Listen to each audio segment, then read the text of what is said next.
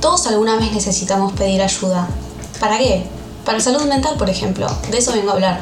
Precisamente de la salud mental. Qué tema complejo, ¿no?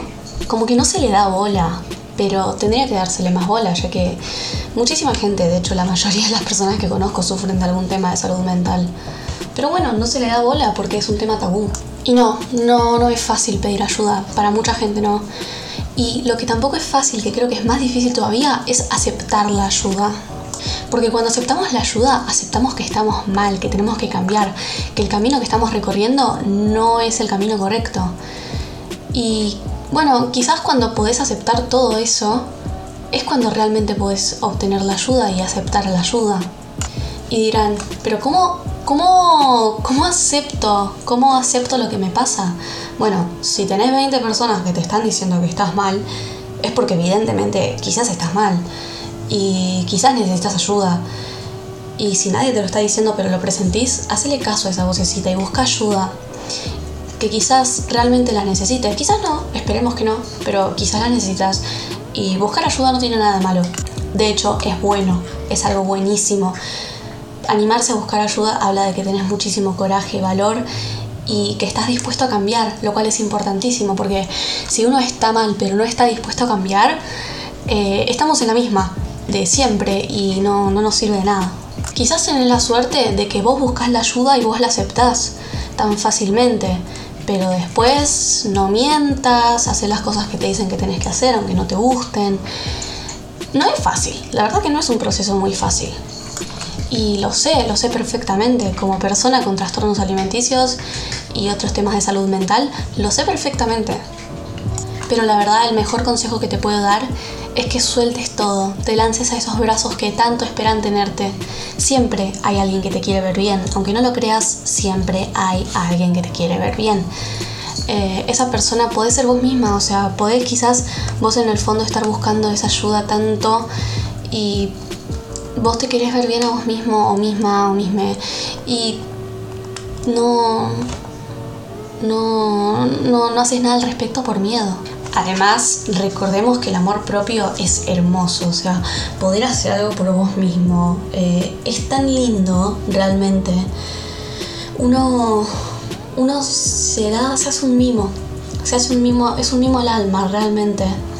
Pero de vuelta, amarse no es fácil. Voy a hacer otro episodio que hable sobre cómo amarse. Este es sobre pedir ayuda. Pero nada, vamos a enfocarnos en eso. Yo les voy a contar un poco de mi experiencia.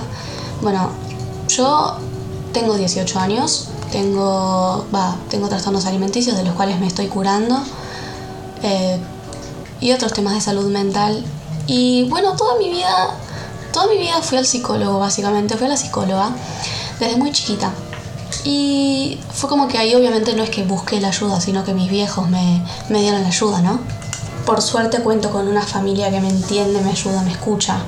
Pero bueno, nada, después de más grande empecé a tener otros temas, como dije, los trastornos alimenticios, y ahí tuve que pedir la ayuda yo. Eh, como que me acuerdo perfectamente bien que estaba un día y le dije a mi mamá, mamá, creo que tengo anorexia, tenemos que buscar ayuda. Y volví con mi psicóloga, que bueno, su ayuda no fue suficiente, ya que esa, ella no era experta en el tema. Así que tuvimos que buscar más ayuda, o sea, una nutricionista que tampoco era experta en el tema. Y después nada, seguí con esa psicóloga hasta que, bueno, empecé a caer en una depresión muy fuerte y tuvimos que buscar una psiquiatra. Que por suerte esa psiquiatra estaba especializada en trastornos alimenticios, así que me ayudó un montón.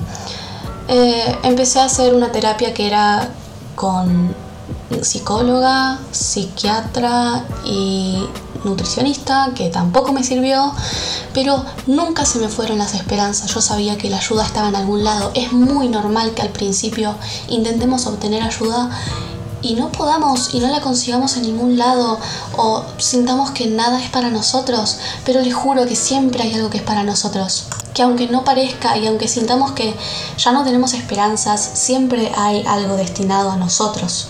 Y bueno, en mi caso fue el Centro de Investigación y Tratamiento de Patología Alimentaria y Depresión, así se llama, CITPAD.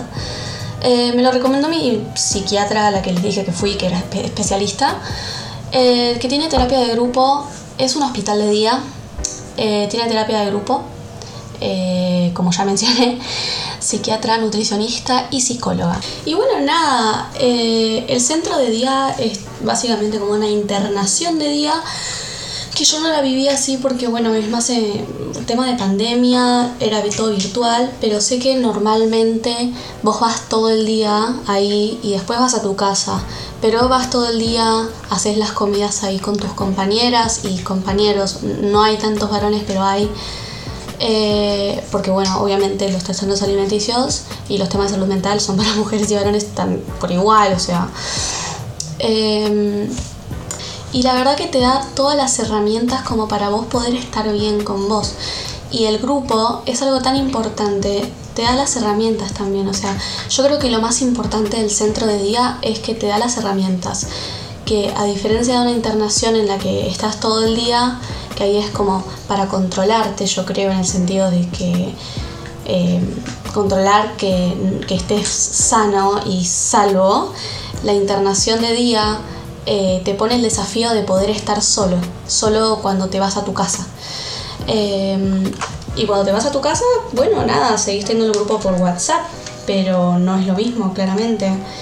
Y en ese caso, bueno, obviamente puedes pedir ayuda por el grupo de WhatsApp, pero la idea es que te lleves del centro de día las herramientas necesarias para poder estar bien, ¿se entiende? Creo que ahí me enredé un poco, pero estoy intentando explicarme lo mejor que puedo, eh, lo cual no es fácil porque no me sé explicar y porque es mi primer episodio, pero bueno, básicamente eso el centro de día me ayudó un montón a conseguir mis propias herramientas para yo poder estar bien conmigo misma. Yo creo que sin el centro de día yo no hubiera podido lograr hacer todo esto. Por ejemplo, el podcast, hacerme mi cuenta de Body Positivity en TikTok. Yo no podría haber logrado nada de lo que logré porque me hubiera dado vergüenza.